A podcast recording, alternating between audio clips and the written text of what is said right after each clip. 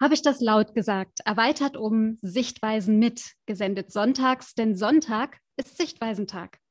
Timo Stockhorst und ich möchten einige der von uns besprochenen Themen vertiefen, besser verstehen und das, indem wir uns jeweils eine Expertin, einen Experten mit Wissen, neuen, anderen Sichtweisen und Standpunkten einladen zu einem guten Gespräch. Ja, sehr gut, Nicola. Ich freue mich schon. Heute ist wieder Sichtweisentag. Ähm, wen haben wir uns denn dieses Mal eingeladen? Pass auf, unser heutiger Gast ist Polizist schon seit 20 Jahren. Ja. Und erst war er bei der Bereitschaftspolizei, ist dort auch Streife gegangen, sagt man, glaube ich, auf Streife gegangen.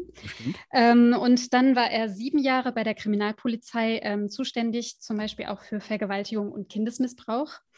Und aktuell untersucht er auch bei der Kriminalpolizei Wirtschaftsdelikte. Und mhm. kennengelernt habe ich Christian Kienlechner, das ist der Name unseres Gastes heute. Okay.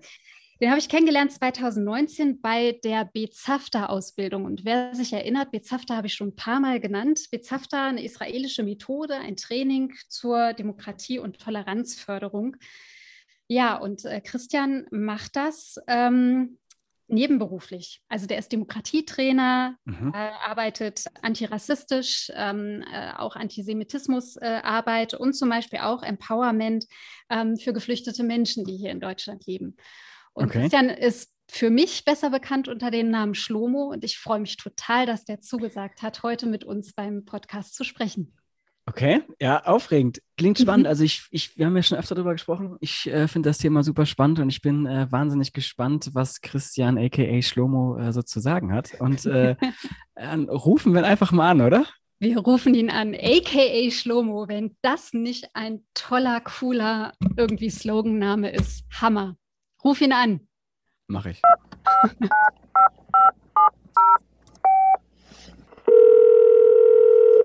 Hallo Christian. Ähm, hallo, hi. Ja, perfekt, Timo. das funktioniert. Hi, schön, dass du da bist. Ja, ich freue mich auch. Schön, dass du anrufst. hi. Hallo auch von mir, grüße dich. Ah, Nicola ist auch da. Hallöchen. Nicola ist auch da, genau. Also wir lösen das jetzt mal auf. Wir sehen uns gerade ja. live in Farbe, aber halt nur virtuell. Also wir sitzen gerade mhm. ziemlich äh, weit voneinander entfernt, wieder in unseren jeweiligen äh, Städten, in denen wir wohnen. Und es ist nicht nur Sonntag, ist Sichtweisentag, wo wir es senden, sondern wir nehmen es heute sogar an einem Sonntag auf. Denn diesen Sonntagabend, Schlomo, ist super, dass du da Zeit für uns gefunden hast. Ähm, das war so der Termin für uns drei, mhm. wo wir gesagt haben, da können wir uns jetzt mal gut ähm, zusammensetzen.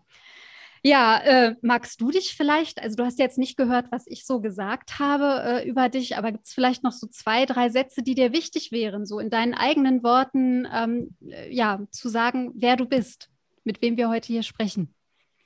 Ja, ähm, zwei, drei Sätze zu mir ist recht wenig. Ähm, Schieß ich, los. Ich, ich kann es mal ganz kurz machen. Also ja, ich äh, ähm, mein Name hast du wahrscheinlich schon gesagt. Mhm.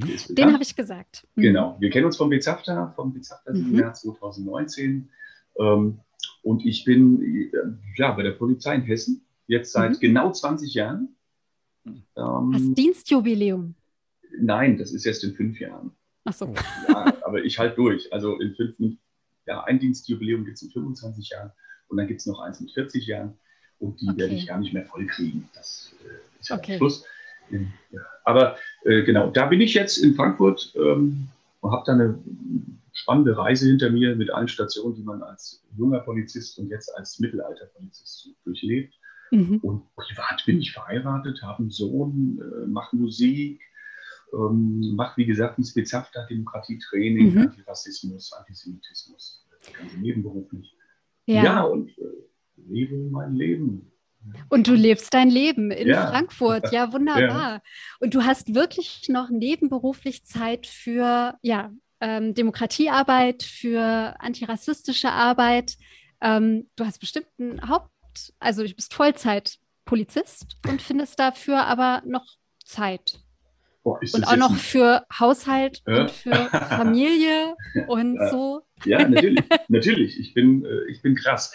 Ähm, Das klingt ja wie ein Vorwurf hier, du hast Vollzeit und hast nebenbei noch Zeit. Nee, ich finde das, ja, find das ja toll. Du hast vielleicht auch einfach eine starke Frau in, in deinem Rücken und die dich da unterstützt. Definitiv, definitiv. Das, ja. ich, das, das, kann ich so unterschreiben. Ähm, denn durch meine Frau bin ich auch in diese ganze ähm, Demokratiearbeit reingekommen, in den Antirassismus. Denn da bin ich ganz ehrlich, war für mich kein Thema. Ich bin mhm. ein, ein, weißer Heteromann. Für mhm. mich ist die Welt in Ordnung, das Leben ist schön. Und was soll ich mhm. mir Gedanken machen? Und, äh, mhm. und, meine Frau kam mit dem Thema tatsächlich zuerst und äh, dann hat man natürlich automatisch die Einblicke. Ja. Und, ähm, und das macht dann was. Ne? Das ist das eine. Und natürlich auch mhm. private, private Erlebnisse, persönliche Erlebnisse, die dann irgendwann äh, dazu führen, also die bei mir dazu geführt haben, dass ich gesagt habe, dieses Thema musst du angehen. Und mhm. war nur für mich klar. Mhm. Ähm, aber dann eben so weit, wenn man dann in diesem Thema einmal drin ist, mhm. ähm, fällt es sehr schwer zu sagen, das nehme ich für mich mit und äh, nutze es aber nicht nach außen. Also ja. ähm, das war für mich ganz klar, dass, dass damit, damit muss man was Gutes tun. Ne? Und ja, du hast mhm. recht, ich bin in Vollzeit und ähm, mache das tatsächlich am Wochenende. Okay. Mit wenig Stunden. Man darf ja da nebenbei nicht so viele mhm. Äh, Stunden machen, aber das, was ich zur Verfügung habe, nutze ich da. Toll, okay. Ja, super.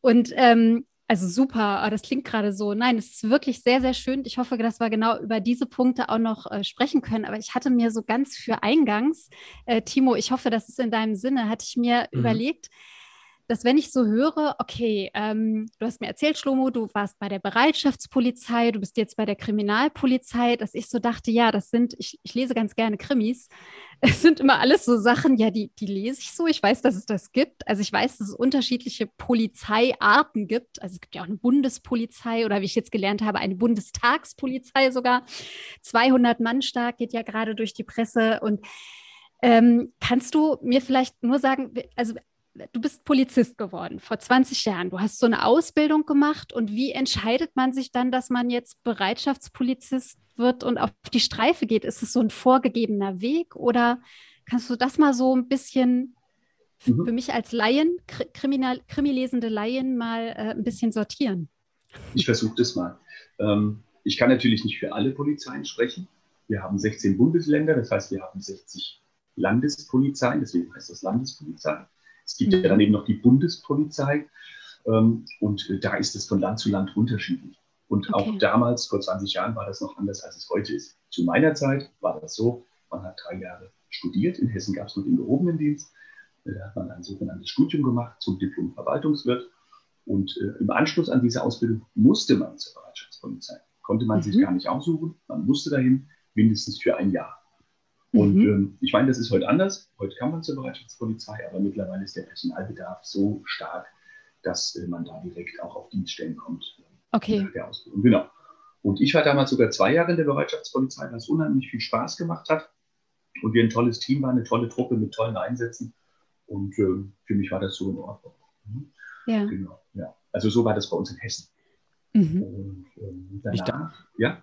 Nee, Entschuldigung, ich will nur kurz reingrätschen, wenn es in Ordnung ist. Immer, das, immer, ja? ähm, ich, ähm, du hast gesagt, das macht Spaß bei der äh, Bereitschaftspolizei. Vielleicht auch noch mal ganz kurz. Ähm, also ich habe auch äh, Freunde und Bekannte bei der Polizei. Das, das ist doch die Truppe, die dann bei, äh, ich sag mal, die Speerspitze auch ist, wenn es heißt, wir sind bei äh, Fußballspielen dabei. Ähm, irgendwo ist Krawall und oder es droht Krawall und dann ist doch da die Bereitschaftspolizei diejenige, die dann auch damit steht und ja, beschützt, sichert oder wie man auch das halt nennt, oder? Ist das richtig?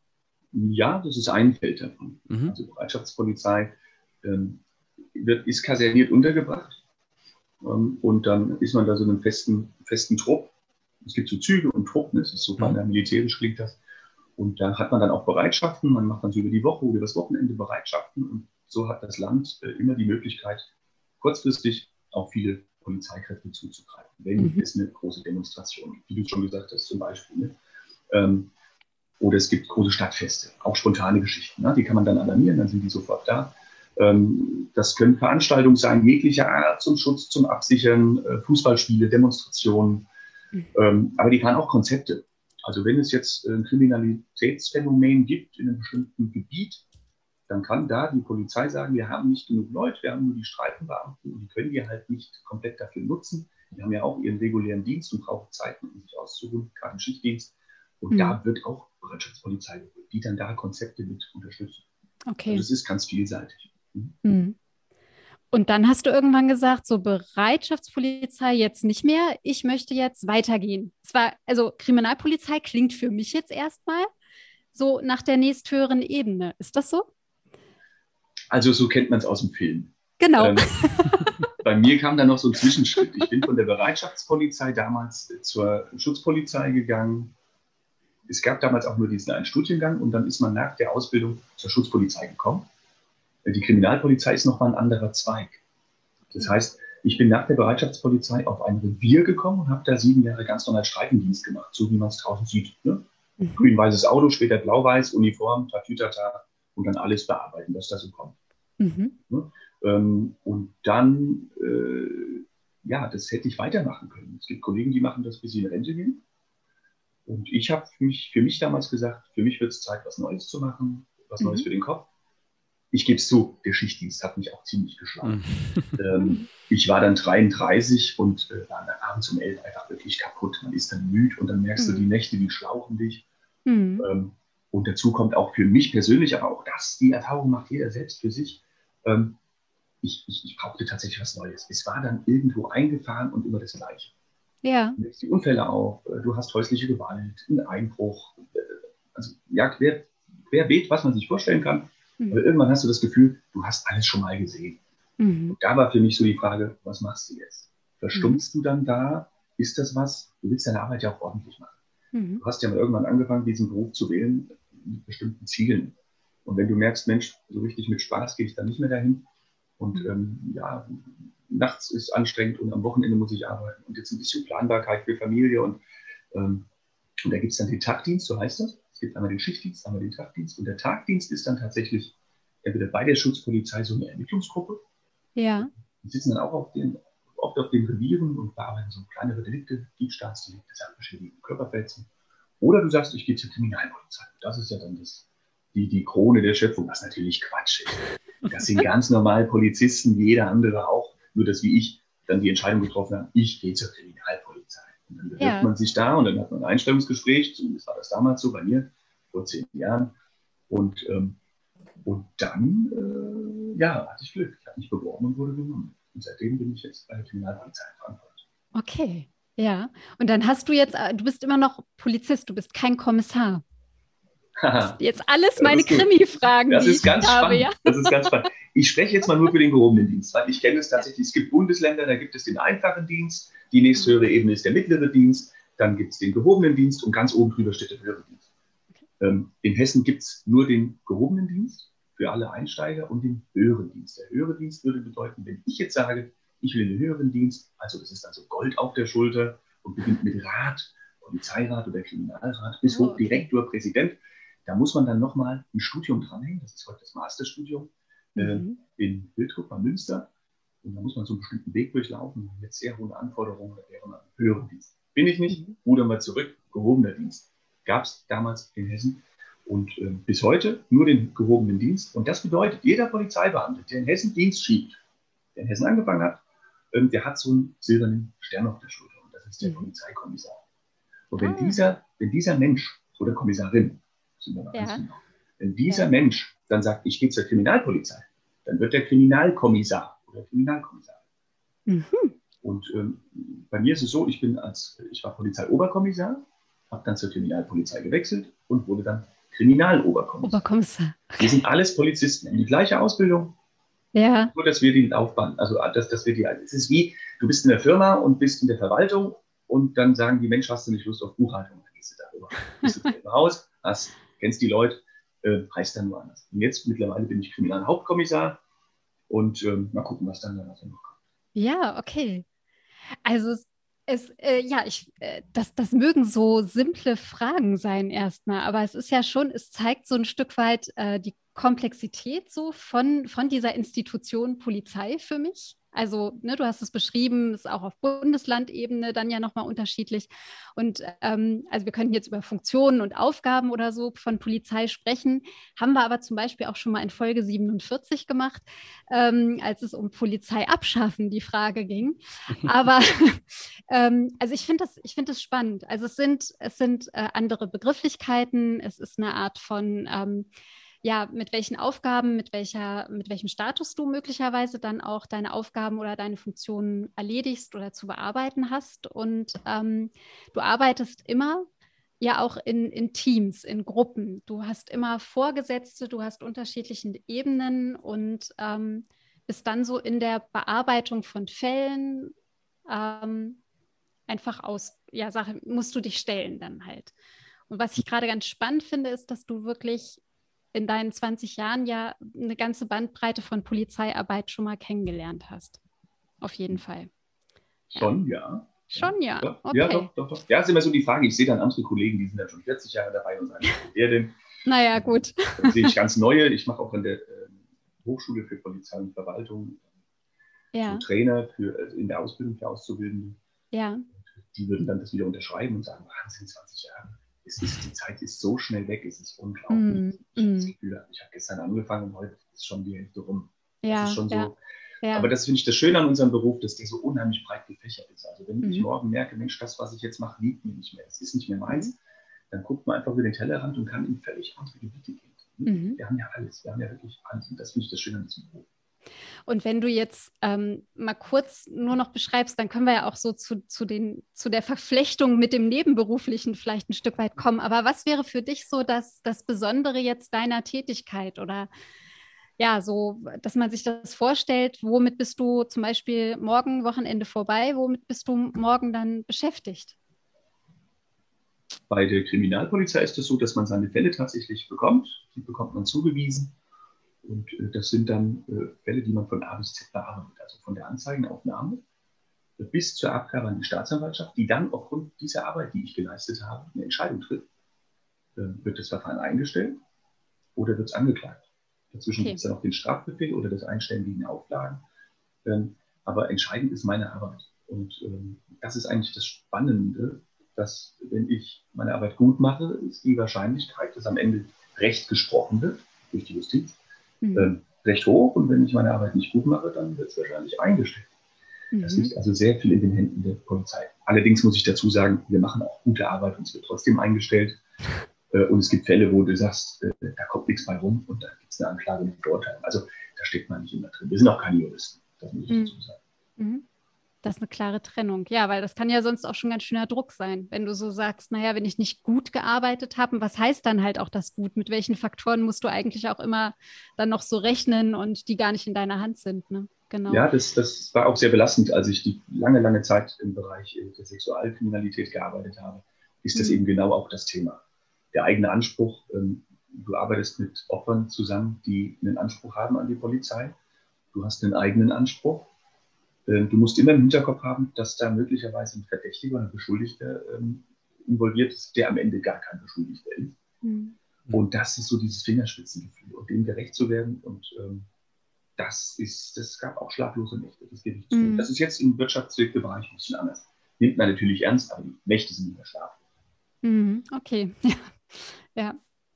Jetzt der, der Timo, der, der grinst gerade schon, weil der will endlich Mir auch ins Gespräch brennt kommen. es Na, unter den Fingernägeln. Doch. Ich habe hier die ganze Zeit, falls ihr das gesehen habt, ihr könnt ja ein bisschen so mein Bildausschnitt mhm. sehen. Ich schreibe die ganze Zeit mit, äh, mit, weil ich finde. Ähm, das ist ganz Neues, kenne ich von dir gar Neues. nicht. Ja, normalerweise tippe ich, aber irgendwie habe ich genau. jetzt gerade keine Lust zu tippen. ähm, also habe ich aufgeschrieben. Also es sind super viele Sachen und ähm, wir haben ja nicht so super viel Zeit. Und deswegen, ich will halt gerne schon auch zum, zum Kern kommen oder halt tatsächlich auch mal so ein bisschen halt deine Sichtweisen hören und auch mal so ein bisschen mit, halt mit unseren so ein bisschen messen oder abgleichen. Und du hast nämlich ja gerade eben was gesagt, was ich super ähm, spannend finde oder aber auch sehr wichtig, nämlich ähm, es ist quasi sehr entscheidend, was du tust, also was du quasi mit deiner Arbeit machst, egal in welchem Bereich, sei es jetzt Wirtschaft oder in welchem Bereich du arbeitest. Und jetzt, um einfach mal jetzt wirklich direkt reinzuspringen, ähm, jetzt haben wir ja in den letzten Wochen, Monaten leider schon, ähm, ich glaube, so richtig aufgeploppt ist es mit ähm, dem Tod von George Floyd, so richtig dieses Thema. Polizeigewalt oder auch rechte Strukturen in der Polizei. Und wenn du jetzt halt gerade sagst, also ich habe, ähm, wie, wie, gesagt, auch Freunde und die erzählen auch ähnliches, dass es ähm, ein gewisser Druck da ist, zu sagen, okay, meine Arbeit ist entscheidend. Ähm, und wenn ich irgendwie was vergesse oder was übersehe oder keine Ahnung was, dann ist vielleicht jemand Unschuldiges angeklagt. Also ähnlich. Also dieser Druck da möchte ich überhaupt nicht kleinreden, aber eben, dass es doch wirklich entscheidend ist, was die einzelne Person letztendlich macht. Und dann, ähm, ähm, ja, rechte Strukturen, rechte WhatsApp-Gruppenchats. Jetzt bist du auch in Hessen. Das finde ich ja auch noch super. Also, oh Gott, das ist überhaupt nicht so. Also, das soll jetzt nicht doof klingen, aber es ist ja spannend, ähm, dass wir jetzt auch tatsächlich mit dir irgendwie sprechen können, weil, ähm, weil mich natürlich schon, oder vielleicht auch nicht nur mich, ich weiß auch äh, noch viele andere Freunde von mir, dieses Thema ist natürlich, wie gesagt, sehr, äh, sehr brisant, rechte Strukturen in der Polizei. Und du, und deswegen äh, finde ich es auch wahnsinnig äh, schön, dass wir auch miteinander sprechen, bist ja jemand, der dann versucht, das Thema ähm, oder beziehungsweise ja, Demokratietraining und so weiter, äh, da so die Polizei, die Polizistinnen und Polizisten auch quasi fit zu machen, dass sowas vielleicht auch nicht passiert, oder? Oder wie. Von, wie was meinst du jetzt gerade? Also, was nicht passiert? Als Demok also, ja, dass man eben nicht unbedingt so ein Fan von rechten Strukturen ist. Und mit rechts meine ich halt wirklich rechtsextrem und nicht irgendwie Mitte rechts. Äh, das ist ja wahrscheinlich dann auch Teil deiner Aufgabe oder wie sehe ich das? Im Polizeibereich ist das nicht Teil meiner Aufgabe. Ich mache das tatsächlich nebenberuflich. Okay. Ähm, ich hätte die Möglichkeit, das als Teil meiner Polizeiaufgabe ähm, zu machen oder das hauptberuflich zu machen. Ähm, das war auch schon im Gespräch.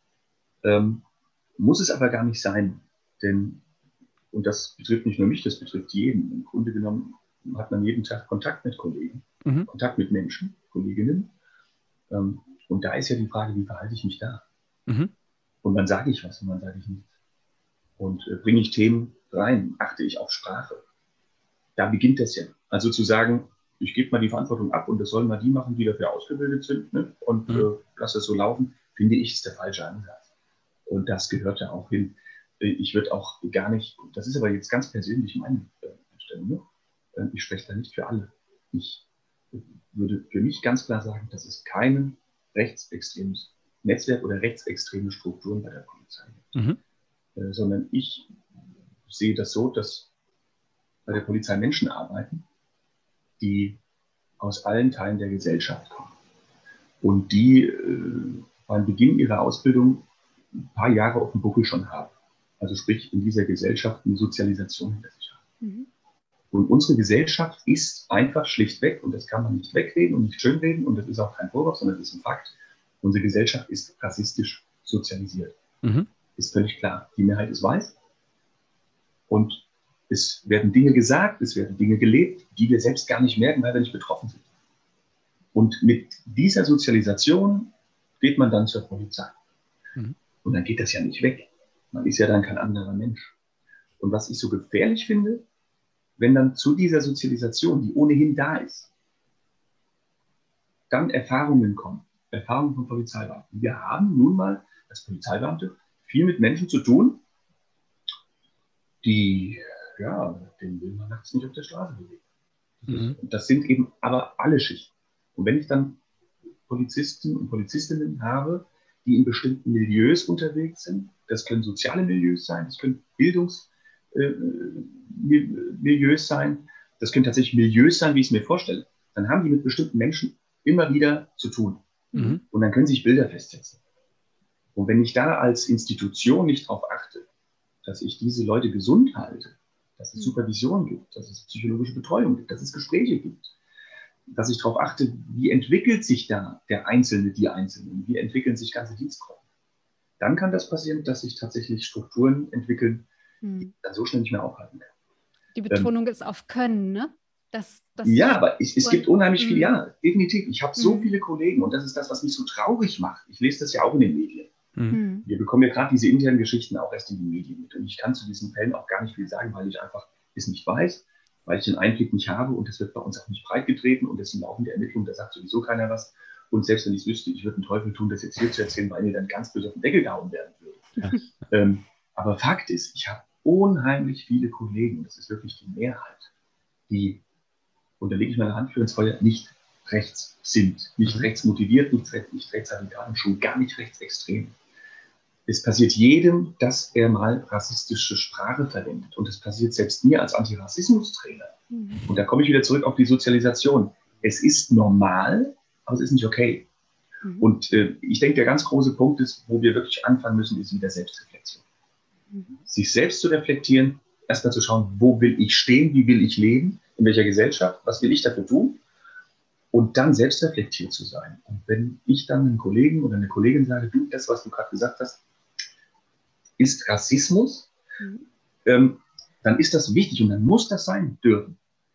Das hat was mit Fehlerkultur zu tun, gerade ein ganz großes Thema bei uns. Mhm. Ähm, das Problem ist nur, dass das andere Ohr nicht versteht, du hast dich gerade rassistisch geäußert oder du hast gerade rassistisch gehandelt, sondern das Ohr versteht, du bist Rassist. Mhm. Und das mhm. große Problem ist, dass seit vielen, vielen zig Jahren Rassismus äh, von der Gesellschaft als Tabuthema verwendet wird mhm. und nur in die rechte Ecke geschoben. Und nur mit Springerstiefeln ja, genau. und Nazi-Symbolen äh, in Verbindung gebracht. Absolut. Ja. Und, zwar, und zwar ausschließlich. Mhm. Und jeder mittelbürgerliche Mensch, mhm. der eine gesunde Einstellung hat und mit beiden Beinen im Grundgesetz steht, wenn du dem sagst, das war gerade rassistisch, fällt er aus allen Wolken. Mhm. Und dann hat man so diese weise Abwehr. Die sieht, das ist unglaublich, das ist so spannend. Dann wird dann diskutiert und man kriegt einen roten Kopf und dann wird einfach die Freundschaft gekündigt. Und man möchte einfach nur darauf hinweisen und einfach sensibilisieren. Und ich denke, es geht wirklich darum, wie gehen wir damit um? Sind wir selbst reflektiert?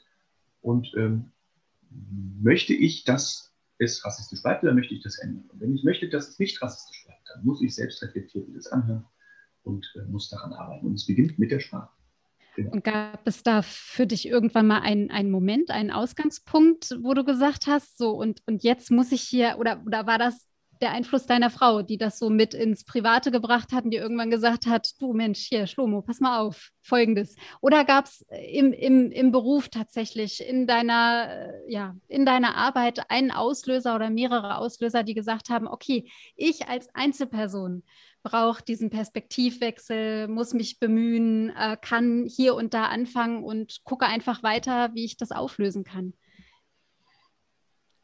ja, ich hatte es vorhin schon mal gesagt, also es hat tatsächlich, es hat meine Frau mitgebracht. Ich muss das ganz okay. klar sagen, es mhm. war nicht mein Thema. Und das ist genau das auch, mhm. wo ich heute so einen schönen Rückblick habe. Also wenn man dann in ja. diesem Thema drinsteckt zu so tief, mhm. ähm, dann verstehe ich alle um mich herum, die dann große Augen machen und sagen, wie, was, äh, der Hautfarbe-Stift ist doch okay. Ähm, und ich verstehe sie, weil ich sage, da stand ich ja auch mal. Mhm. Und dann mhm. muss man einfach, wenn man was verändern möchte, auch dieses Verständnis dafür haben. Mhm. Es hat wirklich meine Frau mitgebracht. Ich hatte einfach ähm, den Grund dafür nicht. Und ähm, Gott sei Dank im Dienst, im Polizeidienst, hatte ich diese Erfahrung Gott sei Dank nicht gemacht. Es gibt natürlich Rassismen ähm, in Form von Sprache oder auch in Form von äh, rassistisches Handeln. Ich spreche nicht von Gewalt. Mhm. Ähm, das gibt es schon. Das, das, das, betrifft uns alle. Mir passiert das, wie gesagt, heute noch. Ähm, was aber nicht der Auslöser war. Es hat nur natürlich durch die Einblicke, die meine also die ich durch meine Frau hatte. Und dann so ein, zwei ganz persönliche Begebenheiten, die ich jetzt hier nicht weiter breitreten will, aber mhm. die für mich ausschlaggebend waren, mhm. äh, das mich, mich damit näher zu beschäftigen. Ähm, und dann natürlich der Blick zu sagen, okay, du bist bei der Polizei. Mhm. Du bist bei einer Behörde, bei einer staatlichen Einrichtung, die sich absolut 100% und bedingungslos auf das Grundgesetz stützt. Und ähm, einmal auf das Grundgesetz stützt und gleichzeitig aber auch äh, Norm des Grundgesetzes wieder einschränken. Das ist ja, so ja. Wissenheit, die man mhm. hat. Ich bin Bürger, der seine vollen Freiheiten genießen möchte mhm. und sagt, Grundgesetz gilt für mich uneingeschränkt. Mhm. Und dann bist du gleichzeitig, hast die Uniform an und musst plötzlich, ähm, ja, setzt plötzlich Grenzen. Hm? Grundgesetz, die, die Artikel haben ihre Grenzen und dann bist du da sehr zerrissen. Mhm. Und das macht es aber spannend. Und meine Entscheidung, das ist eine ganz persönliche Entscheidung, zu sagen, ich mache da aktiv mit mhm. und verändere da was. Und andere sagen, nee, das ist halt nichts für mich. Das ist, ja. eine, eine, Einstellungssache, eine Entscheidung im Leben. Mhm. Mhm. Das heißt, also Nicola, willst du nochmal eine Anschlussfrage? Oder? Nur eine kleine. Ja? Also ob, ob ähm, jetzt Kollegen, Kolleginnen von dir war deine Frage, das, kommt Timo ja, nee, dann, nee, nee, mach du, mach du, mach du, mach du. Du bist dran. Also ob es Kollegen, Kolleginnen einfach jetzt von dir gibt, die du da vielleicht so jetzt sogar auch schon ähm, nicht nur irritiert hast in einem negativen Sinn, sondern irritiert, herausgefordert, ähm, interessiert hast für das, ähm, was du neu gelernt hast, was du umlernst, was du neu denkst oder auch sprichst. Definitiv, ja. ja? Das Interesse okay. ist da. Ja. Also es gibt natürlich auch Kollegen und Kolleginnen, die da, die da eher befremdlich reagieren ähm, weil sie nicht betroffen sind, weil sie zur weißen Mehrheit gehören und das Thema einfach unheimlich weit weg ist. Also das ist, im Grunde genommen muss man sich das so vorstellen. Es ist ja, da, lebt, da, da, arbeiten Menschen. Da arbeiten Menschen, die äh, mhm. 17 Uhr nach Hause gehen und die du auf der mhm. Straße nicht mehr als Polizist erkennst. Das sind mhm. Nachbarn, das sind ganz normale ja. Menschen, die tun ich, die Träume haben, die in Urlaub fahren, die ja. Familie haben, die Probleme haben oder eben nicht. Ähm, ein Polizist ist oder eine Polizistin ist eigentlich, und das klingt jetzt für viele, die da nicht drinstecken, total, die sagen, haut an Kopf, äh, das sind stinknormale Menschen. Ganz normale Menschen, die aus einem bestimmten Grund diesen Beruf gewählt haben. Und mhm. jeder von uns hat einen bestimmten Grund, einen Beruf zu wählen. Schade um die, die es nicht tun, die es aus anderen Gründen tun, aber das ist so eine innere Einstellung. Vielleicht muss man das ein oder andere auch mitbringen, ja. Aber an sich sind das ganz normale Menschen und das ist dann, und dann so sind die auch die Reaktionen. Ich habe Freunde, die können mit dem Thema auch nichts anfangen. Die sagen, mein Gott, jetzt muss ich Schaumkuss sagen. Was ist morgen? Ja? Und der nächste kommt und sagt, ey, danke, dass du, dass du mich darauf hinweist. Ja, klar, mhm. stimmt ja. ja. Hab die Perspektive zu wechseln. Mhm. Und da geht es nicht darum, oh, was dürfen wir jetzt wieder nicht?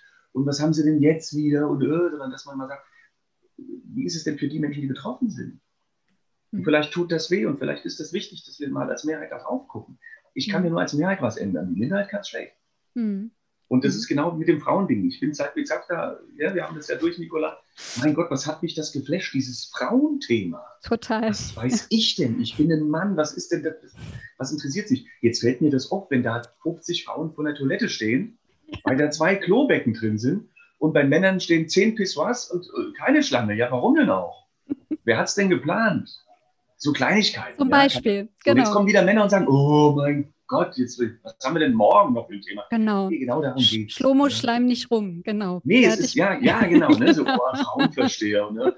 Nein, und ich sage euch, und das ist das Schlimme, Frauen kämpfen seit hunderten Jahren für die Rechte. Mhm. Und es ist so viel passiert und es ist so vielen Frauen was passiert. Und ja, sie haben vielleicht ein bisschen was bewegt, um Gottes Willen, haut mich, wenn ich da falsch liege. Aber wer entscheidet es denn am Ende, ob sie mehr Rechte kriegen? Mhm. Es sind doch am Ende wieder die Männer. Und genauso ist es bei Rassismus. Die mhm. weise Mehrheit entscheidet, ändert sich da was oder nicht. Die POC und die Schwarzen, die können nur darauf hinweisen und sagen, hey, Moment mal, hört uns, wir wollen dies und das nicht. Mhm. Ändern können nur die Weisen das. Und das ist das, was mich so, was mich so unheimlich fasziniert. Ich habe Freunde, die sind POC, ich habe Freunde, die sind schwarz. Und verdammt nochmal, wenn das nicht wichtig ist, was ist denn dann wichtig? Mhm. Und mhm. ich möchte nicht in, nee, es, es, es, tut mir einfach weh und ich finde es, wenn ich das so sagen darf, ich finde es scheiße, wenn wir über Menschen reden, als wären sie Müll, wenn wir Menschen zu Sachen machen, wenn wir kleine Gruppen irgendwie so, ja, die und die und dieses überhaupt das Othering, ja, die und wir und mhm. was soll das? Wir atmen die gleiche Luft, wir teilen uns dieses mhm. Land, wir teilen uns den Boden, die Rohstoffe, die ganze Welt. Und verdammt nochmal, wo will ich denn in 20, 30 Jahren leben? Wie soll denn mein Kind mal groß werden? Ja, will ich, dass mhm. es so bleibt oder? Mhm. Nee, das ist, nee, das, und das ist mir wichtig und das ist der Grund, warum ich da voll dran bin. Mhm. Und Empowerment für Geflüchtete ist nochmal so ein Zacken obendrauf, weil da bist du ganz aktiv mit diesen Menschen zusammen und die berichten natürlich von ihren Erfahrungen. Und da sitzt du da und schluckst. Mhm. Und, ähm, und da kommen Geschichten, die habe ich überhaupt nicht auf dem Kessel, weil ich mache diese Erfahrung nicht. Wie denn auch? Ja, das ist also mhm. Wahnsinn. Und dann sitzen die am Ende von so einem Empowerment-Workshop da und weinen und drücken mich und sagen Danke. Mhm. Einmal danke, dass du als Weiser überhaupt dich für uns mhm. interessierst. Das ist doch schon krank, das ist doch schon total irre. Mhm. Ähm, und danke, dass du uns das mitgegeben hast. Und das macht uns stark. Und wir haben mittlerweile nach zehn Workshops wieder die gleichen Leute da sitzen. Die sagen, ich brauche das regelmäßig. Ja? Mhm. Ich brauche wieder mal Power. Wieder ja, ich brauche wieder holen, ne? mhm. Oder wir haben Leute, die machen jetzt selbst Empowerment-Workshops aufgrund unserer mhm. Workshops, weil die sagen, ich habe so viel Kraft bekommen, ich will das weitergeben. Mhm. Und das finde ich ganz spannend. Und diese Menschen bringen so viele Ressourcen mit, so viele Möglichkeiten. Mhm. Und müssen wir nutzen. Das ist, das ist eine Chance. Absolut. Wenn ich die an den Rand schiebe in irgendein Heim und da sagt, nee, ist nicht, geht nicht und wollen wir nicht und Job, nee, schon gar nicht und bleibt da mal, dann bleibt das so. Dann, dann wird das nie funktionieren. Mhm. Das sind toll gebildete Menschen, die kommen nicht von sonst wo, was man sich so vorstellt. Das sind auch wieder rassistische Bilder, die es da gibt. Das sind Leute, die haben studiert, die, die sind gebildet, die, hatten, die haben ein Haus stehen lassen, die haben einfach verdammt nochmal Schiss vom Krieg. Oder ja, mein Gott, wenn ich hier keinen Job kriege in Hessen, dann gehe ich nach Brandenburg oder gehe ich nach Frankreich. Das ist okay. Mhm. Ja, komme ich aus einem arabischen Land oder was weiß ich woher, dann geht das nicht mehr. Was wollen die hier? Ne? Mhm. Ich finde das einfach furchtbar. Das ist so. Äh, mhm. Mhm. Das ja. einfach mhm. Sprichst du mir tatsächlich so ein bisschen aus der Seele? Ähm, geht mir ähnlich. Nicht nur ein bisschen. Ja, ein mhm. bisschen mehr auch. Mhm. Ähm, äh, nochmal mit, mit, Blick auf meinen Zettel, den ich habe. Also du sagst, du sagst die ganze Zeit Sachen, wo ich mir denke, boah, da will ich auch nochmal kurz, da nochmal, also jetzt jeder, der den Podcast hört und jeder, die den schon mal gehört hat, weiß, dass ich ein bisschen hin und her springe. Ne? Also sorry dafür. Und Nikola ist da, um mich wieder einzufangen. Ähm, aber so eine Sache, die du auch gerade eben genannt hast, ähm, ähm, du hast gesagt, und das ist ja richtig, äh, nicht jede und nicht jeder in der Polizei ist rechts und es gibt auch mit Sicherheit, das ist wahrscheinlich eine Minderheit. Ähm, aber, und jetzt, das ist so halt natürlich ein großes Thema, da haben Nikola und ich auch drüber gesprochen, deswegen frage ich dich einfach mal, ähm, jetzt gab es ja eine lange Diskussion darüber, ob man so eine Studie in Auftrag geben soll, wie denn überhaupt die Polizeistrukturen sind. Und dann war es ja, nein, vielleicht, nein, nein. Ähm, wie stehst du dazu? Weil meine Meinung vielleicht ganz kurz, ähm, ähm, du hast gerade gesagt, wir sind alles Menschen und in jedem Bereich sind Menschen. Wir sind ähm, sehr, also rassistisch, einige mehr, andere weniger, sozialisiert, eben aufgrund unserer Gesellschaft. Ähm, und ist es dann nicht für alle die, die, ähm, ich sag mal, auch tatsächlich auf dem Boden des Grundgesetzes mit beiden Füßen stehen und sich auch dafür einsetzen tagtäglich, ist es dann nicht, ähm, ich sag mal, naja, sinnvoll, wenn dann eben so eine Studie sagt, es sind 0,1 zwei Prozent äh, aller Polizisten, Polizisten in ganz Deutschland. Das ist dann ja wirklich eine Minder Minderheit. Äh, ist das nicht auch vielleicht einfach hilfreich, um zu sagen, hier, jetzt, wir sprechen nicht von der Polizei, sondern wir sprechen von einer wirklichen Minderheit. Das war jetzt einfach so meine Frage, warum ich sagen würde, ja. Aber wie siehst du das? Boah, das Thema ist schwierig. Ähm, ich sag mal so, mich hat da eben noch keiner gefragt. Ich mhm. kenne auch keinen Kollegen oder Kollegin, die da gefragt wurden. Das ist so eine politische Entscheidung. Mhm. Kann ich natürlich, ich, ich, ich kann zu den, zu den Gründen von politischen Entscheidungen natürlich nicht sagen. Ich könnte mir vorstellen, und das auch wieder jetzt als Privatmann, ähm, dass das politisch abgelehnt wird, weil man vielleicht Angst hat, dass es in Schuldeingeständnis ist. Dass man sagt, ja, wir haben da ein Problem und jetzt machen wir die Studie, damit alle beruhigt sind. Mhm. Ich weiß es nicht. Es gab in Hessen ja so eine, inner, so eine innerhessische Studie, ähm, haben auch nicht alle mitgemacht. Äh, die hat ein klares Bild ergeben. Die Mitte ist Mitte. Mhm. Quatsch, die, die Mehrheit ist Mitte. Ja. Und dann gibt es links und rechts natürlich Auswahl.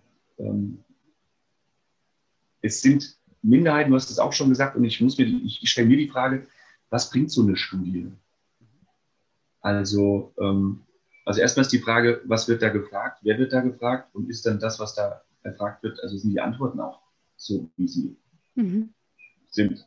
Also mhm. ich hätte, ja, wenn Bilden ich jetzt, Sie Realität das, ab, ne? Ja, mhm. genau. Wenn ich mir jetzt vorstelle, ich wäre jetzt, ich hätte jetzt rechtsextremes Gedankengut, ja, und äh, mhm. äh, bin da beschäftigt, weiß ich nicht, ob ich dann so antworte, wie es halt wirklich ist, ja, weil ich mir auch wieder Gedanken mache, hat das dann, hat das dann Wirkungen, auch wenn das anonym stattfindet. Also ich weiß nicht. Das Problem ist einfach, das könnte, wir sind, ich weiß nicht, über 10.000 Polizisten allein in Hessen. Polizisten. Mhm. Ähm, das mal 16 Bundesländer, mal mehr, mal weniger selbst wenn in Hessen, in den Medien, ein Polizist mit so einem Thema aufschlägt, ist das trotzdem die Polizei. Mhm. Ja. Weil einfach der Fokus so da ist. Und man erwartet einfach von Polizei, dass sie absolut neutral ist und dass sie da wirklich in der Mitte steht und dass sie, dass, dass sie sowas von auf dem Grundgesetz steht, ähm, dass es da gar keine Abweichung nach links und rechts gibt. Und wenn nur einer oder eine da aufploppt und irgendwas passiert, und es kommt in den Medien, dann ist das Bild der Polizei gleich futsch, weil dann sind das alle. Und mhm. es ist ja eh immer die Frage, sind das jetzt Einzelfälle? Mhm. Ist es ein Netzwerk? Wie viel gibt es denn noch? Mhm. Wenn ich jetzt alle Chats auswerte, was kommt denn dann von mhm. allen? Und vielleicht gibt es das auch in anderen Bundesländern. Das ist halt nur nicht aufgeploppt, weil es da keine Verfahren gab. Mhm. Also man weiß, ne, das ist alles so dieses, was weiß man nicht, was weiß man, ist es mehr, ist es weniger, jetzt, sind's, jetzt werden 50, 56 genannt. Am Ende sind es 49, relevant sind dann noch 13 von 13.000. Mhm. Jetzt jetzt aber die, die Frage, relativiere ich dann wieder und sage, 13 ist ja nicht viel. Ja, mhm. ist aber schwierig. Wenn ich als POC-Mensch auf der Straße von einem von diesen 13 kontrolliert werde, ist es mhm. für mich schon interessant. Mhm. Also deswegen, das kannst du nicht in fünf Minuten. Das ist so schwer. Ich weiß, was du meinst. Ich habe so gegen so eine Studie nichts. Ich mache mir keine Sorgen. Ich, aber ähm, da, da, da wird es ich weiß, ich weiß nicht. Das ist eine mhm. politische Entscheidung. Wie gesagt, in Hessen wurde es gemacht. Diese Studie wurde ja teilweise ein bisschen verlacht, weil es haben nicht alle mitgemacht, nicht alle hat, hat diese Anfrage erreicht und ähm, dann ist das wieder nur ein kleiner Prozentsatz von wenigen. Und selbst da gab es dann Ausweichler nach links und rechts. Das ist ja öffentlich, diese Studie. Und dann auch immer die Frage, Statistiken, Studien, was belegen die am Ende tatsächlich? Ja. Ne? Wie kann man sich da dran? Und das ist ja das Krasse, dass man dann wieder sagt, ist so eine Studie, wie es Nikola gesagt hat, bildet die dann wirklich die Realität ab mhm. oder nicht? Diese Frage steht zum einen. Mhm. Und wenn diese Studie nach hinten losgeht und Polizei sieht alt aus und beruft sich dann nämlich genau auf die Tatsache, ist das jetzt die Realität oder nicht? Mhm. Also, wisst ihr, dann, wir schwanken dann hin und her. Ich mhm. weiß nicht, ob es eine Studie Sinn macht. Ich mhm. denke einfach, wir sollten aufhören, drüber zu reden. sondern wir sollten machen. Wir mhm. sollten wirklich einfach machen. Und ich finde, Polizei sollte den Mut haben, zu sagen, nicht wir haben ein Rassismusproblem. Soweit muss ich gar nicht gehen. Aber dass Polizei sagt, es gibt Rassismus. Das, bei uns arbeiten alles Menschen. Wir sind ein mm. Spiegelbild der Gesellschaft. Das und wir müssen, genau, und wir müssen, wir müssen, daran müssen wir arbeiten. Wir müssen unsere Leute fit halten und äh, fit machen, mm. dass eben Extremismen nicht entstehen. Weil wir mm. natürlich mit bestimmten Gruppen, mit bestimmten Personen zu tun haben. Und wenn ich da nicht reflektiert bin, dann bilden sich Bilder im Kopf, die kriege ich nicht mehr weg. Und dann habe ich eine Grundeinstellung und die verfestigt sich und das kann gefährlich sein. Und da muss ich ganz ehrlich sagen, das ist mir noch ganz wichtig. Mhm. Weil das wird in den Medien nämlich wenig oder gar nicht äh, äh, aufgegriffen. Wir haben bei uns in Frankfurt zum Beispiel den Polizeipräsidenten. Für den ist das ein ganz großes Thema. Interkulturelle Kompetenz. Mhm. Okay. Das ist ein Lehrgang, das ist ein Seminar, das wurde aufgebaut, eine große Koordination bei der Abteilung B. Das ist so, so, so eine Stabgeschichte, mhm. muss man sich vorstellen. Ne? Das ist so, wie die oben Entscheidungen treffen. Da ist das angedockt und die, deren Ziel ist es, super Seminare zu entwickeln, ähm, Antirassismus in Seminaren rüberzubringen, an Kollegen und Kolleginnen und das ganz breit aufgestellt in ganz Hessen. Und nicht, weil Leute, weil, weil, weil alle Rassisten sind mhm. und mhm. äh, eine Gehirnwäsche zu machen, sondern einfach zu sensibilisieren für das Thema und dass, dass mhm. man erkennt, Momente mal, warum halte ich jetzt eigentlich nachts um drei das Auto mit vier schwarzen Personen an? Mhm. mhm. Was könnte da der Grund sein? Mhm. Und das finde ich ganz große Klasse. Und wir haben jetzt den neuen Vizepräsidenten in Frankfurt und auch da muss ich sagen, der war Rektor an der Hessischen Polizei Hochschule in Wiesbaden ganz großes Thema auch für den Antirassismus, interkulturelle Kompetenz. Und sind die, die sind verpflichtend dabei. oder also sind die verpflichtend die Kurse oder sind die so freiwillig für, für Polizisten, Polizistinnen? Ja, Im Moment sind die noch freiwillig. Mhm. Ähm, und ich meine, aber da stecke ich nicht so tief drin, ich meine, die sollen verpflichtend werden. Aber da muss ich ganz ehrlich sagen, ich spreche immer von Selbstreflexion. Ja. Selbstreflexion kommt von innen. Die muss, die muss da sein, der Wille dazu muss da sein. Mhm. Ich weiß nicht, ob das Sinn macht, so ein Seminar verpflichtend anzubieten. Mhm. Aber auch da die Hoffnung, wenn es kommt, dass der ein oder andere rausgeht und vielleicht eine andere Sichtweise und Perspektivwechsel äh, hinbekommen mhm. hat. Das macht ja was. Das ist dann so dieses typische, ja, ich habe ja nichts gegen die und die. Äh, oder äh, ich hatte auch einen in meiner Klasse oder im Fußballclub, der war ja okay. Hm, und der hat auch nie Probleme mit der irgendwelchen rassistischen Äußerungen, weil der ja, ist ja. da ganz easy und locker mit. Ne? Ja, genau. Also ich, ich finde, das, was du eben beschrieben hast, ist, ist tatsächlich dieses, ähm, also wir, wir reden ja über strukturellen Rassismus. Wir haben dich heute eingeladen, quasi mal als einen der Vertreter oder jemanden, der halt mitarbeitet in dieser Organisation, in dieser Institution. Letztendlich wissen wir aber oder wird es diskutiert, dass Deutschland eben strukturell rassistische Strukturen, äh, habe ich schon gesagt, also dass mhm. es rassistische Strukturen gibt in Institutionen, Organisationen und auch so im Zwischenmenschlichen oder im Büro XY. Also das haben wir einfach. Das heißt, so dieses, ähm, was ja auch oft diskutiert wird und was du eben schon angesprochen hattest, so von wegen hier der Einzelfall, da die SEK-Gruppe, die möglicherweise eine nicht so gute Führungsstruktur vielleicht auch hatte, wo die Aufsicht ein Stück weit gefehlt hat und wo möglicherweise, und das hast du vorhin auch gesagt, wo Polizeiarbeit nicht gut genug reflektiert wurde, im Sinne von, die handelnden Personen, die Individuen alleingelassen werden mit mhm. ihren Erfahrungen, die sie im Polizeidienst, in der Polizeiarbeit, in der täglichen Arbeit tatsächlich machen und sich dann eben sowas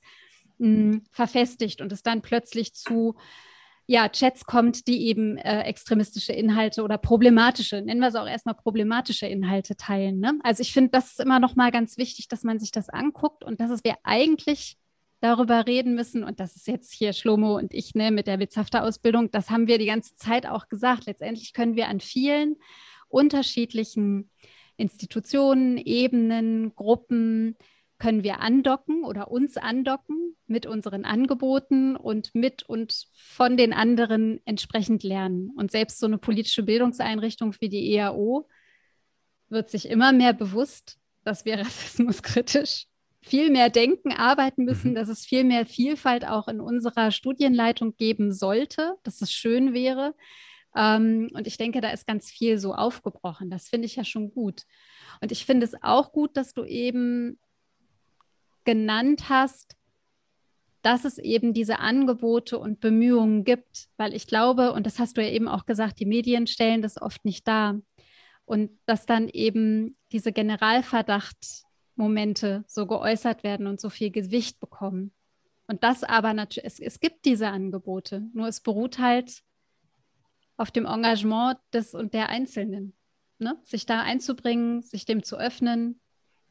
Solange diese Angebote freiwillig sind, genau. Das ist, ja. das ist wichtig. Was wir in, in, Hessen haben wir jetzt schon in der Ausbildung, ist es ein Thema. Mhm. Das ist aufgegriffen worden. Das meinte ich gerade, unser Vizepräsident war vorher an der Hochschule.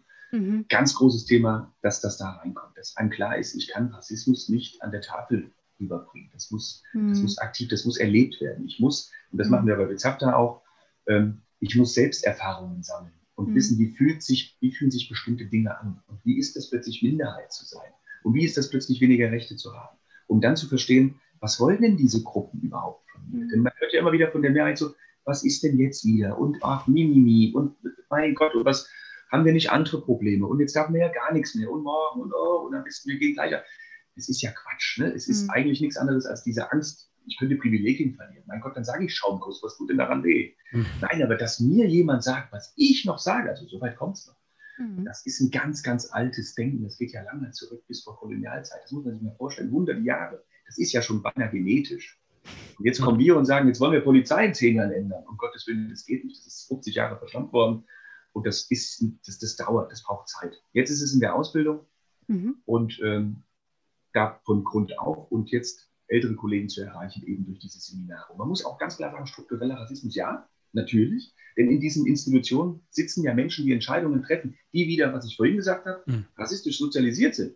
Mhm. Ähm, und wenn da kein Mensch ist, der selbst reflektiert ist und sich mit dem Thema beschäftigt, wird er es wieder reproduzieren, reproduzieren und so hm. bleibt diese Institution rassistisch. Und wir haben es im Kindergarten, wir haben es in der Schule, Schule. wir haben es an der. Uni, wir haben es überall. Warum denn auch nicht bei der Polizei? Ist doch logisch. Mhm. Aber da den Mut zu haben, zu sagen, und wir gehen es jetzt an. Und da muss ich sagen, das wird in Hessen gemacht. Ähm, aber das liest halt niemand, ist ganz klar. Ne? In den Medien lesen wir eben das Gegenteil. Und ja, es ist Mist und es tut weh. Und ich sage, wenn es nur einer oder eine ist, es hat natürlich Gewicht. Wenn ich meinen Lebenslauf verfusche, interessiert das kein Mensch. Wenn es ein Politiker macht, ganz großes Thema. Mhm. Wenn ich draußen, äh, wenn, wenn, ich, wenn ich eine schwarz-weiß-rote Flagge vom Haus hängen habe, mein Gott, dann zünden Leute den Kopf und sagen, Spinner wenn ich es mache und bin Polizeibeamter, dann ist das ein Thema. Das ist natürlich, hat das Gewicht. Und dann, wenn es eine ganze Dienstgruppe ist, wie jetzt in Hessen ähm, in den Mädchen dargestellt, dann kannst du das nicht schönreden, dann kannst du das nicht wegreden, dann kann ich jetzt kommen, euch zehnmal sagen, ich habe, ich kenne keinen Kollegen, das meine ich ernst, ich mache das mhm. für mich ist das Thema wichtig, ich kenne keinen, der so tickt, mhm. ähm, ich habe es auch in der Form noch nicht erlebt und die Mehrheit, die ich kenne, ist eben hat die Einstellung, die ich habe. Mhm. mhm. Und, ähm, und trotzdem sind die Zuschauer draußen oder Zuhörer draußen, die hören das und sagen, ist klar. Ich lese da was anderes. Ja, das ist so dieses eingeschworene Haufen, man kann nicht reinschauen in die Strukturen. Ne? Das ist so, die machen die Tür zu, klappt das Milchglas, ja, ja. weiß, was da los ist. Ja, ja, Männerbünde ja und so. Ja, ja. Chorgeist, ne? Man stellt mhm. sich das mysteriöser vor, als es ist. Das, aber ja, es ist schwierig, es ist ganz schwierig.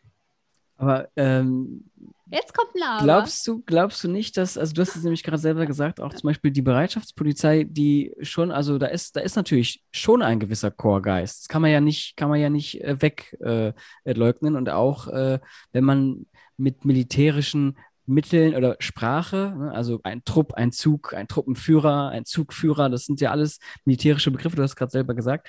Glaubst du nicht, also wir, ne, also ich mache jetzt wieder mal einen großen Bogen und dieses halt das große Thema heißt Strukturen ändern.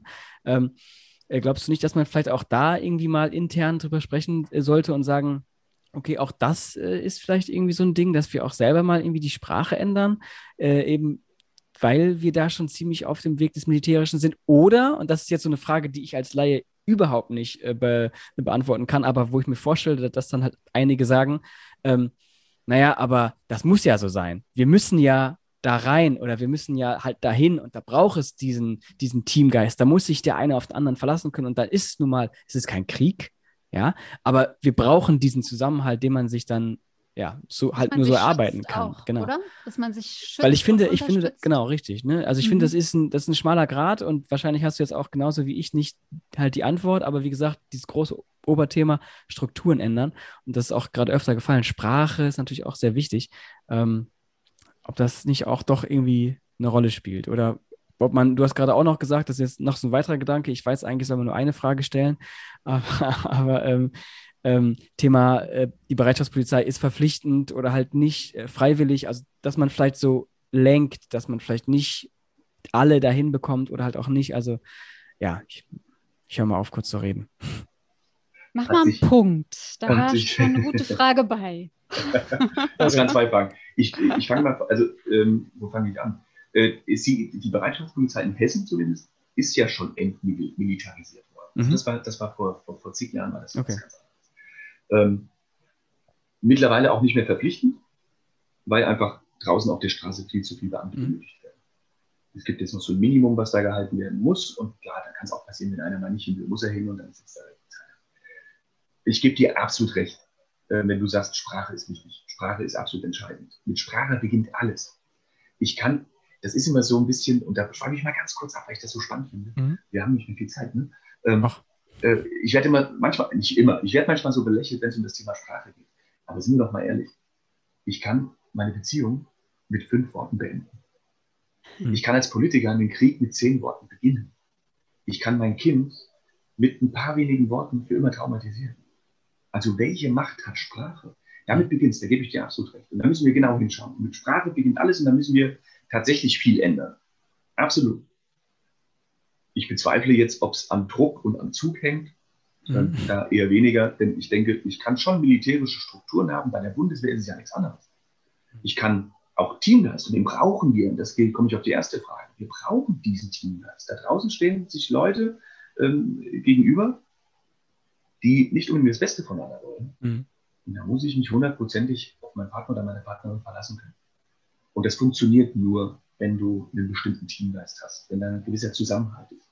Dieser Zusammenhalt darf aber nicht in der Form ausarten, ähm, dass Strukturen entstehen, wo niemand mehr reinkommt. Mhm. So eine eingeschworene Gemeinschaft oder Chorgeist, das hören wir nicht gerne. Ne? Mhm. Ähm, und da ist aber tatsächlich wieder, und da schließe ich mich Nikola an, da ist Führung gefragt.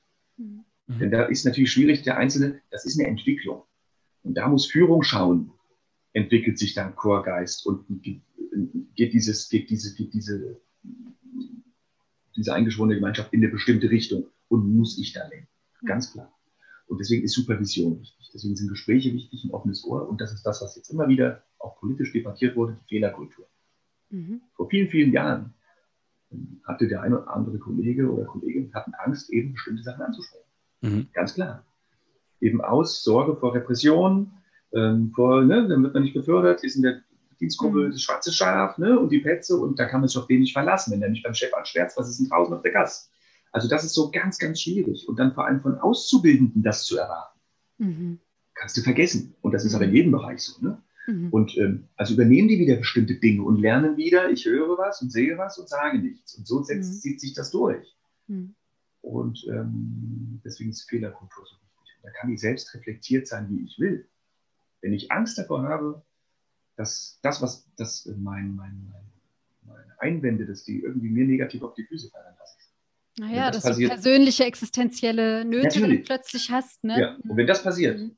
dann, dann wird ja. sich nie was ändern. Ja? Und wenn du mhm. natürlich einen hast, der ist 50 Jahre alt, Hauptkommissar, der hat es geschafft, das merkst du auch draußen. Der redet ganz anders. Ja? Der haut mal auf den Tisch und der lässt sich da nichts mehr gefallen. Aber wenn du gerade anfängst, du willst noch was werden, ist, das ist die Frage. Und das ist die Frage, wie gehen wir damit um? Und das mhm. ist genau die Frage der Fehlerkultur.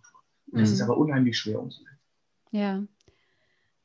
Genau, und wieder nicht ein alleiniges Problem der Polizei, ja, sondern ja. gerade solche Sachen wie, wann kann ich mich quasi auch offenbaren, wann kann ich wirklich, ähm, ja, ähm, äh, meine Sichtweise darstellen, ohne Ängste vor Verlusten oder vor Repressalien oder ähnlichem. Das ist ähm, ja generell wieder auch ein gesamtgesellschaftlicher Blick, wie wir damit umgehen. Mhm, auf ja. jeden Fall.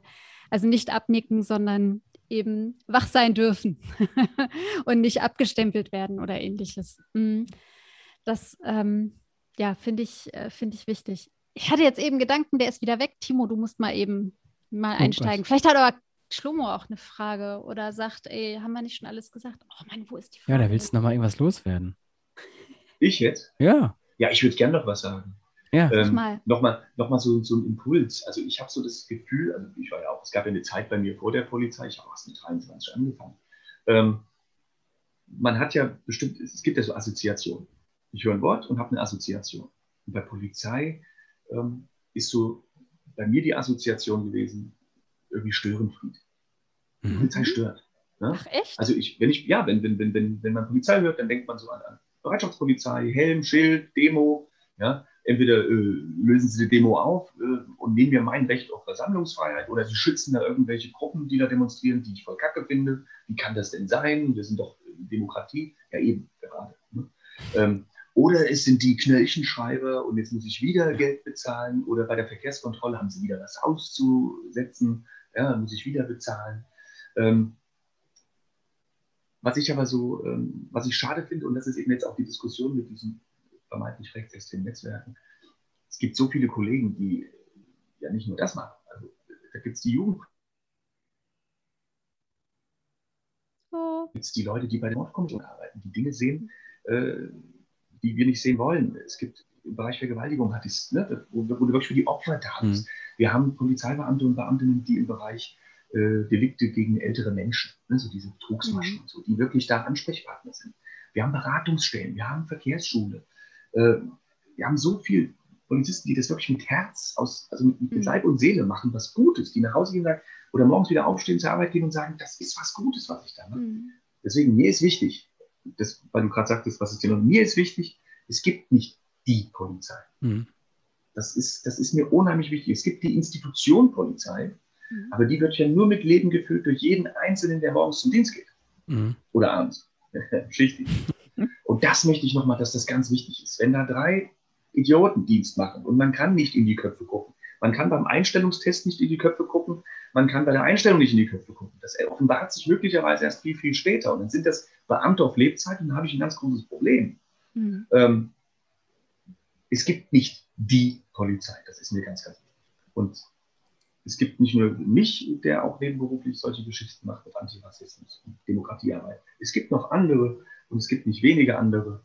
Mhm. Und wir haben auch in der Polizei Leute, die das tatsächlich aus, aus mit, mit Hauptjob machen. Und das ist mir ganz, ganz wichtig. Nicht diesen mhm. Hass gegen die Polizei zu empfinden, sondern auch wenn, ne, während Leute schlafen, fahren da nachts draußen welche rum, die eben tatsächlich auf der Suche nach den Bösewichten sind und nicht. Mhm. Es ist so vielseitig, es ist so vielschichtig und mhm. da den Stempel drauf zu drücken und zu sagen, fünf Rechte enttarnt, wo auch immer noch in Klammern und ich will da wie gesagt nichts äh, relativieren. Mhm. Die Frage ist, was wurde da wohl wie versendet und wer hat da wo wie was gesagt und welche Qualität hatte das? Das wissen wir ja alles gar nicht. Mhm. Und ist das Rechtsextremismus oder ist es einfach Dummheit und ein vermeintlicher Witz, der nicht witzig ist und hat man nicht nachgedacht? aber es sind definitiv nicht alle. Ja. Mir ist es jetzt gerade ein bisschen gekommen, was, ja. was ich fragen wollte. Und das, das äh, dockt aber an, an das an, was dir eben so wichtig war, nochmal zu betonen und herauszustellen. Ähm, als wir diese Folge 47 aufgenommen hatten, Polizei abschaffen, das war, äh, glaube ich, ein Thema, das hatte ich mitgebracht, weil ich irgendwie äh, mal über ein paar Artikel gestolpert bin, mehr oder weniger. Also wie immer. Ja, wie immer, genau. Also da, da stand halt Polizei abschaffen und das so Abolitionismus und das sei halt, ähm, ja, die Perspektive auf nicht der Polizist als Einzelperson ist das Problem, sondern ähm, die Institution und die Struktur, die quasi auf Ungerechtigkeit und Ungleichheit sich aufbaut also stützt und darauf, darauf steht quasi und deshalb Gewalt und Kriminalität überhaupt erst ermöglicht und auch so am Laufen erhält. Und mir ist in dieser Diskussion oder in dem Gespräch mit Timo da nämlich auch aufgefallen, dass zum Beispiel für mich ähm, Polizei oder Polizisten, Polizistinnen, wenn ich denen so auf der Straße begegne, ich habe da ein super positives, gutes Gefühl. Also für mich ist es ja tatsächlich Helfer, Schutz. Äh, Timo muss jetzt gerade mich Sorry. Lachst du mich aus, oder nein, was? Nein, nein, nein. Pass auf. Ja. genau. Wirklich was, was Positives. Und dass wir dann aber auch gesagt haben, naja, ich bin halt diese mal blonde, mittlerweile weiße Frau. Ähm, ne, es ist so, man, also mir ist da ja auch, wenn geholfen worden, wenn ich es mal mhm. brauchte, ja. Und ich habe, ähm, ich habe dann, ich habe einfach nie diese schlechten Erfahrungen gemacht. Deswegen ist für mich aber zum Beispiel auch so ein Satz wie, ähm, ja, so, so Schimpfwörter über Polizei, so die, das, das, die männliche Kuh, die gesagt wird, ne, so und dann noch andere so. Tiere dahinter. Ja, jetzt denkt mal alles schön nach, was ich gerade nicht sagen will. Ähm, das ist mir so fremd. Und ich weiß aber, dass es viel Wut im Bauch und viel Unangenehmes gibt von Menschen, die halt so viel andere und schlechtere Erfahrungen machen mussten, wieder auf das, was wir schon eingangs gesagt haben. Aber das wollte ich eben noch mal so verbinden. Es ist nicht egal. Ich mache auch mal einen Punkt. Ich hoffe, mhm. es ist angekommen, was ich meinte ich will jetzt gar nicht, ich will jetzt gar nicht vorweggreifen, aber ich habe nicht, ich habe dich nicht ausgelacht, sondern ich habe gelacht, weil ich genau das Gegenteil. Also ich, äh, ich habe schwarze Haare und wenn ich im Sommer äh, in der Sonne bin, bin ich sehr, sehr schnell sehr braun und äh, ich habe das, ich habe das Gegenteil erfahren. Also ich musste, also gerade auch im Studium regelmäßig meine Taschen leeren, äh, einfach so ohne Grund und äh, und meinen Ausweis zeigen und sagen, wo ich herkomme, wo ich hingehe das ist, äh, ich, also ich habe es halt wirklich anders äh, erfahren. Mhm. Und das ist, äh, deswegen habe ich gelacht, weil es ist, es war ja. süß. War, war, so, kenne ich nicht. ja. ja. ja. Ähm. Gut, dass du es erwähnst. Mhm. Genau. Ha, sag mal, wie, wie, wie lange sind wir denn jetzt schon hier? Ich, ich kann es ich ich nicht sehen. Ich, oh, wie immer eigentlich. wir vergessen. vergessen immer auf die Uhr zu gucken. Es ist furchtbar. Echt, das müssen wir uns mal angewöhnen. Aber ich würde so sagen, wir sind schon gut bei einer Stunde. Ähm, ja? Und es ist Sonntagabend, der Tatort geht auch gleich los. Also ich weiß nicht, ja, wie wichtig das für ist. Aber das Europameister ist doch Achtelfinale, oder? Ja, genau, Achtelfinale kommt gleich. Das dürfen wir auch nicht verpassen. Nee, das dürfen wir nicht verpassen. Ja. Okay, also so. zwei Gründe für euch EM, für mich vielleicht Tatort, mal gucken. Genau. ähm, aber bevor wir jetzt hier so halt so ab, abmoderieren. Ähm, genau.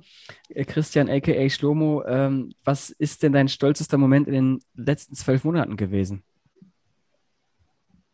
Das ist eine ganz, ganz, ganz schwere Frage, beziehungsweise die Antwort darauf ist ganz, ganz schwer. Die letzten zwölf Monate kommen mir vor wie 36 Monate durch die Corona-Zeit. mhm. ja. ähm, die war so unwirklich und irgendwie flog die Zeit und gleichzeitig war sie unheimlich lang und das also ist eine ganz verrückte Zeit. Mein Stolz ist der Moment. Mhm. Mein Stolz ist der Moment, ich, ich kann die Frage kaum beantworten. Es gibt so viele stolze Momente mit meinem Sohn, stolze Momente auf der Arbeit. Ich erinnere mich aber an, und wenn wir von zwölf Monaten sprechen, sind wir da eigentlich mit drin. Ich hatte Ende September 2020 äh, einen Empowerment-Workshop mit Geflüchteten aus Syrien. Mhm. Ähm, und das hat mich sehr bewegt, weil da unheimlich viele Tränen flossen. Mhm. Und ähm, wir, äh, wir machen auch so Körperlichkeitsübungen und Grenzen überschreiten. Und dass da Menschen waren, die sehr zurückgezogen in sich selbst und eben gelernt haben, da sehr leise zu sein und nicht, nicht, nicht sichtbar zu sein. Und die dann da wirklich alles rausgelassen haben und haben geschrien und haben alle Wut und allen Schmerz mal rausgelassen und sind dann wirklich zusammengebrochen, mhm. lagen uns dann weinend in den Armen und haben sich danach unheimlich bedankt und haben dann noch geschrieben und Bilder gemalt und, und waren so glücklich und haben sich so gefreut. Und dann fährst du wieder zurück äh, nach Hause und weißt, wofür du das machst. Und mhm. das ist so, das hat mich stolz gemacht, aber gar nicht so dieses positiv Stolze, was mich jetzt so betrifft, sondern einfach mhm. stolz, so ein gutes, so ein, so ein Gefühl zu haben, dass man was Gutes gemacht hat, dass das einfach so ganz aktiv was Gutes gemacht hat, mhm. dass Menschen durch das, was du tust, besser geht und die Welt irgendwie so in zwei Tagen einfach ein kleines Stück besser gemacht hast. Mhm. Und das tut einfach gut. Und in dem Moment denke ich mir und stelle mir vor, dass da viele andere tausend das gleichzeitig auch tun. Und dass wir da einen ganzen Schritt vorankommen. Das mhm. ist einfach, ja, war ein schönes Gefühl. Und ja, ich weiß nicht, ob das stolz ist, aber das ist das, was man sagen also auf jeden Fall kann man da gemeinsam dann, also du persönlich, aber auch gemeinsam so als Gruppe oder als die Menschen, die sich dann öffnen wollten, öffnen konnten, dass der Raum da war, die Zeit dafür. Ähm, ja, es ist ein guter und stolzer Moment auf jeden ja, Fall. Finde ich auch. Wir mhm. werten ja nicht, aber das klingt schon sehr gut. Ja. Ja, Mensch, also das waren jetzt so viele Aspekte. Ich bin ganz gespannt, wenn ich das, ähm, diese Episode mir selber nochmal anhöre, weil ich gerade das Gefühl habe, ich, ich weiß noch ungefähr, wo wir gestartet sind, weil diese zwei Fragen, die hatte ich mir vorher überlegt, aber zwischendrin ist gerade so ein bisschen blank, weil es doch sehr viel war. Mhm. Und ähm, dafür von meiner Seite erstmal danke, Schlomo.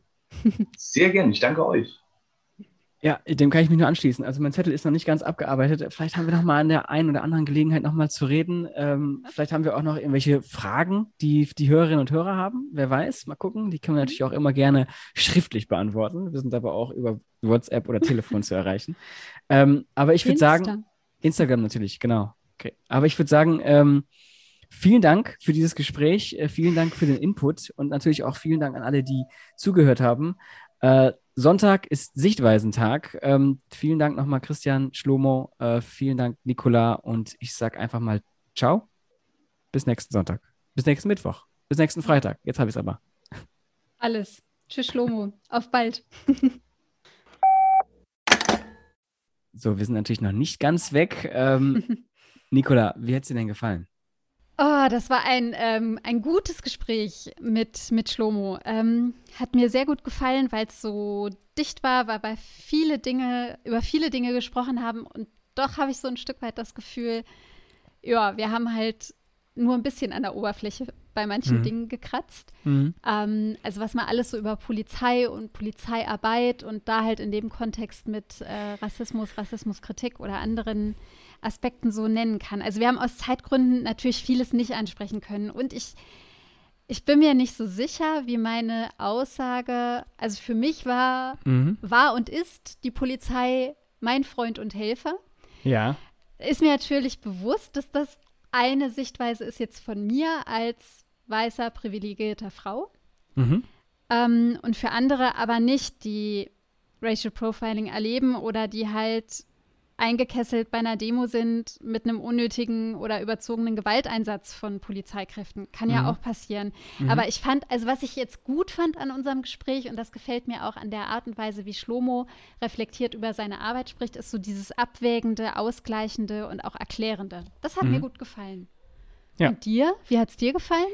Ja, ich Du hast mich, dich ja drauf gefreut. Ja, ich, ja klar. Ich fand es auch, auch sehr gut. Ich kann mich auch, äh, dem kann ich mich eigentlich anschließen. Also, ähm, ja. wenn man dann, dann so einen Gast hat, ne, dann, äh, dann will man den ja quasi auspressen wie so eine Zitrone und, äh, und halt Fragen stellen und, und, und noch mehr, aber man hat eigentlich nur eine Stunde. Und gerade bei mir, weil ich ja immer so ein bisschen ähm, mehrere Sachen gleichzeitig ansprechen will und auch tue, ähm, das ist dann schon, da ist die Zeit ein bisschen wenig. Ähm, aber mhm. Aber ich, ich, ich fände es gut und ich kann mir auch gut vorstellen, dass wir nochmal vielleicht irgendwie in einem anderen Rahmen mit ihm sprechen können. Mhm. Ähm, mit einem anderen Aspekt oder Fokus nochmal. Genau, ich, mhm. ich glaube, das Wort Fokus ist da schon ganz richtig. Einfach nochmal sagen, okay, wir sprechen jetzt darüber. Ja. Ähm, und äh, ich denke, das können wir ruhig nochmal machen. Also ich denke, ich denke, er hat Bock, wir auch. Ich, ich würde jetzt auch fast vermuten, nach dem heutigen Tag, er, er würde wiederkommen. ja, das denke ich auch. Ja, ähm, ja aber genau, in diesem Sinne, ich habe jetzt schon mal verabschiedet. Ich mache es nochmal. Ähm, Sonntag ist Sichtweisentag. Ähm, viel Spaß und ciao. Auf bald.